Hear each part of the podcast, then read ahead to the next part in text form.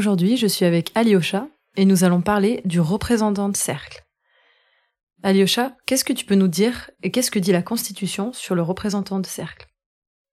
Alors, le représentant de cercle, c'est un rôle structurel. Ça veut dire que dès qu'un cercle est créé dans une organisation euh, en holacratie, il contient ce rôle de représentant de cercle, qui est un rôle qui est là pour aider à représenter ce cercle dans le cercle qui le contient, de manière à y traiter des tensions que le cercle n'aurait pas pu traiter euh, seul, par lui-même.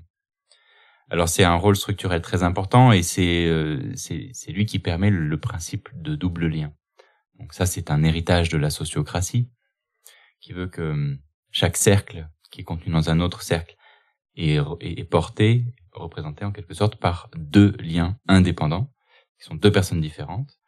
Euh, un, un, premier lien qui est désigné par le cercle extérieur et qui désigne ce premier lien, euh, c'est le leader de cercle en holacratie. Et puis le deuxième lien, c'est ce qu'on appelle le représentant de cercle ici en holacratie, qui est désigné par les membres du sous-cercle. Donc c'est les membres à l'intérieur du cercle qui vont désigner leur représentant pour lui représenter ce cercle dans son super cercle. Sur le plan de la représentation du cercle, c'est-à-dire de porter une tension du cercle dans le plus grand cercle de manière à la traiter, le leader est tout aussi légitime que le représentant de cercle. Leader de cercle et représentant de cercle sont bien deux personnes qui représentent le cercle. Mais ça ne peut pas être les deux mêmes personnes. Euh, le représentant de cercle, c'est un rôle structurel qui est élu par une élection intégrative. À tout moment, un membre peut demander une élection de ce rôle si euh, un besoin surgit. Et il y a une seule condition qui est posée, c'est que on ne peut pas élire comme représentant la personne qui est leader de cercle. C'est ce qui nous garantit que ce sera bien une autre personne. Donc concrètement, la personne qui est élue comme représentante de cercle, ce qu'elle doit faire et ce que nous dit la Constitution, c'est assez précis. Elle doit chercher à comprendre les tensions qu'elle euh, reçoit de la part des autres leaders de rôle au, sein de son cercle. Euh, parmi ces tensions, elle doit essayer de comprendre quelles sont celles qui peuvent être traitées au sein du cercle et qui ne nécessitent pas euh, son soutien, et celles qui auraient tout intérêt à être portées dans un super cercle, de manière à être processées à un endroit plus adéquat du point de vue de la structure de gouvernance.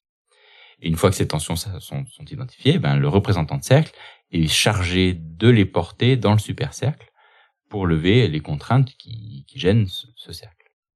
Ce serait donc un représentant euh, comme un porte-parole? Alors c'est intéressant parce que cette expression elle est souvent utilisée euh, comme un synonyme et pour autant je, je pense qu'elle est trompeuse donc je, je, ne crois pas que ce soit un porte-parole. Euh, la fonction de porte-parole au sens où on l'entend communément ce serait à la limite peut-être plutôt le rôle du leader de cercle de porter la parole du cercle. Là on parle bien d'un rôle qui est chargé de traiter dans le supercercle des tensions que le sous-cercle ne parvient pas à résoudre seul. Il est là pour un cas assez spécifique. C'est d'ailleurs pour cette raison que un, cercle n'a pas besoin d'avoir tout le temps quelqu'un élu comme représentant de cercle. C'est une possibilité qui est proposée par la Constitution. Ce que je vois dans mon expérience, c'est que bien souvent, les cercles n'ont pas élu ce rôle tant qu'ils n'en ont pas besoin. Parce que le leader de cercle peut tout à fait euh, faire le job. Est-ce que tu aurais un exemple d'une tension qu'un cercle ne pourrait pas traiter tout seul et qu'il aurait besoin donc d'élire un représentant de cercle pour l'apporter dans le cercle du dessus ou les cercles encore au-dessus? Toute tension de gouvernance que les membres du cercle ne peuvent pas parce que tout simplement ça se situe dans, une autre membrane, dans un cercle plus grand. Donc si, je sais pas, il y a des sujets autour des redevabilités des rôles, euh, et notamment donc des redevabilités qui sont attribués au cercle qui, par exemple, manquerait de clarté ou créerait de la confusion, ou bien des domaines qui nécessiteraient qu'il y ait une modification dans le super cercle pour pouvoir faire ce qu'on veut, ben, ça doit être traité dans le super cercle. Le leader de cercle, encore une fois, peut traiter toutes ces tensions. Simplement, ce qui se passe, et la raison pour laquelle ce représentant de cercle est, proposé dans la Constitution, c'est que le représentant, le leader de cercle, pardon, peut se trouver dans une forme euh, d'inconfort, voire même d'injonction un peu paradoxale, parce que lui tire sa légitimité du super cercle, du leader du cercle supérieur, qu'il a désigné là, et il est chargé de, déployer euh, les stratégies qui sont demandées par le super cercle au service du cercle. Euh, ça peut mettre le leader de cercle dans une position difficile pour porter une tension qui serait pas forcément la sienne d'un membre de son cercle et la porter dans le super cercle, notamment s'il ne partage pas cette vision. Euh, dans ce cas de figure, un représentant de cercle sera bien mieux indiqué parce que c'est bien sa fonction et il est là pour ça. Il est chargé de traiter les tensions des autres et de les amener dans le super cercle. Donc quand un représentant de cercle est désigné, bah, en quelque sorte, le, cercle a la chance d'être représenté par deux personnes. C'est une deuxième possibilité supplémentaire qui est offerte au cercle pour traiter ces tensions. Lorsqu'un représentant de cercle est élu, est-ce qu'il peut, est qu'il peut et doit participer aux réunions tactiques et de gouvernance de tous les super cercles qui, le contiennent? Donc du cercle qui contient le cercle, oui, euh, du moins pour les réunions de gouvernance, il sera invité.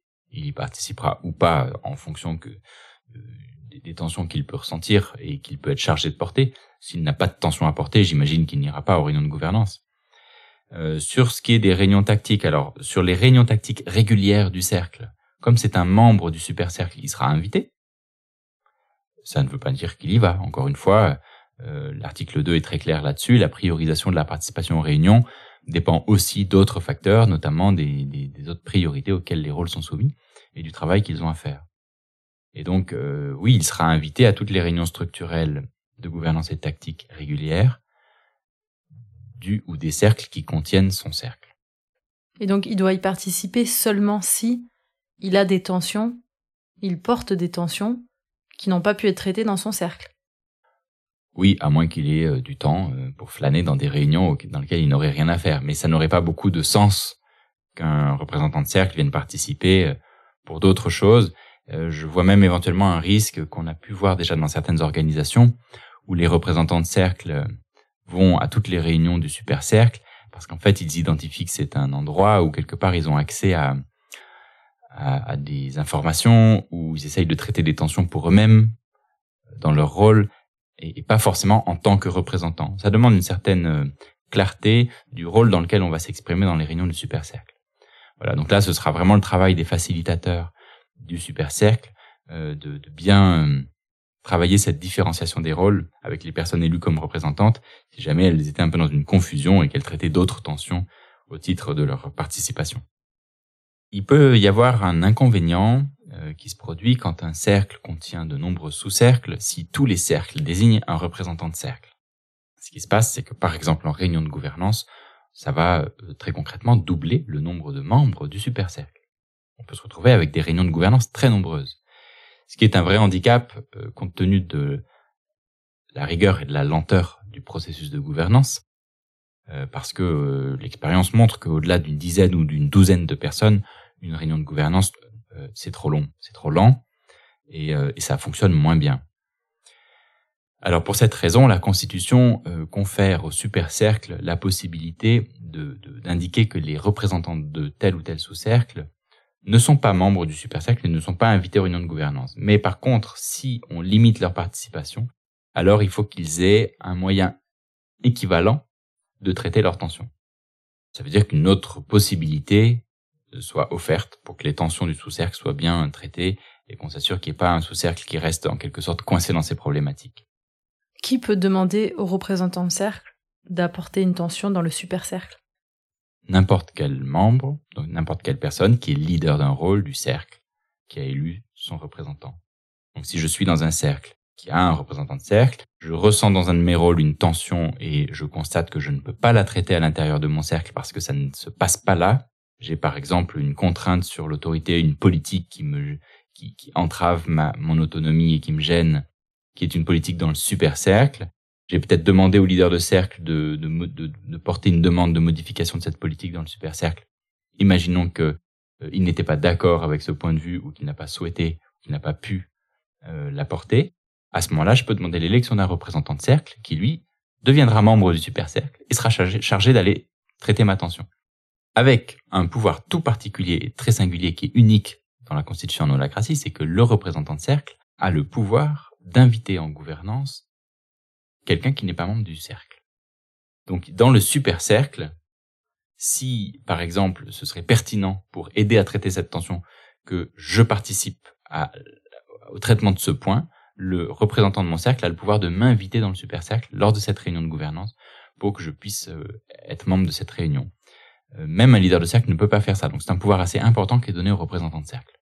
Et donc ce n'est pas nécessaire que le leader de cercle et le représentant de cercle soient d'accord sur euh, une tension qui devrait être amenée ou pas dans le super cercle et sur la manière de le traiter. Absolument pas. Et là, il n'y a pas de, rien ne dit qu'il doit y avoir une quelconque coordination ou accord entre les deux. Ce sont bien deux personnes qui sont chargées de représenter le cercle, mais elles n'ont pas de contrainte l'une sur l'autre. Euh, et je pense que leur processus de désignation nous indique même qu'elles sont volontairement très indépendantes. Puisque le leader de cercle tire sa légitimité du super cercle par une autorité verticale et descendante, et le représentant de cercle tire sa légitimité de l'intérieur du cercle par une légitimité euh, horizontale et ascendante. Merci Alyosha. Merci Emma.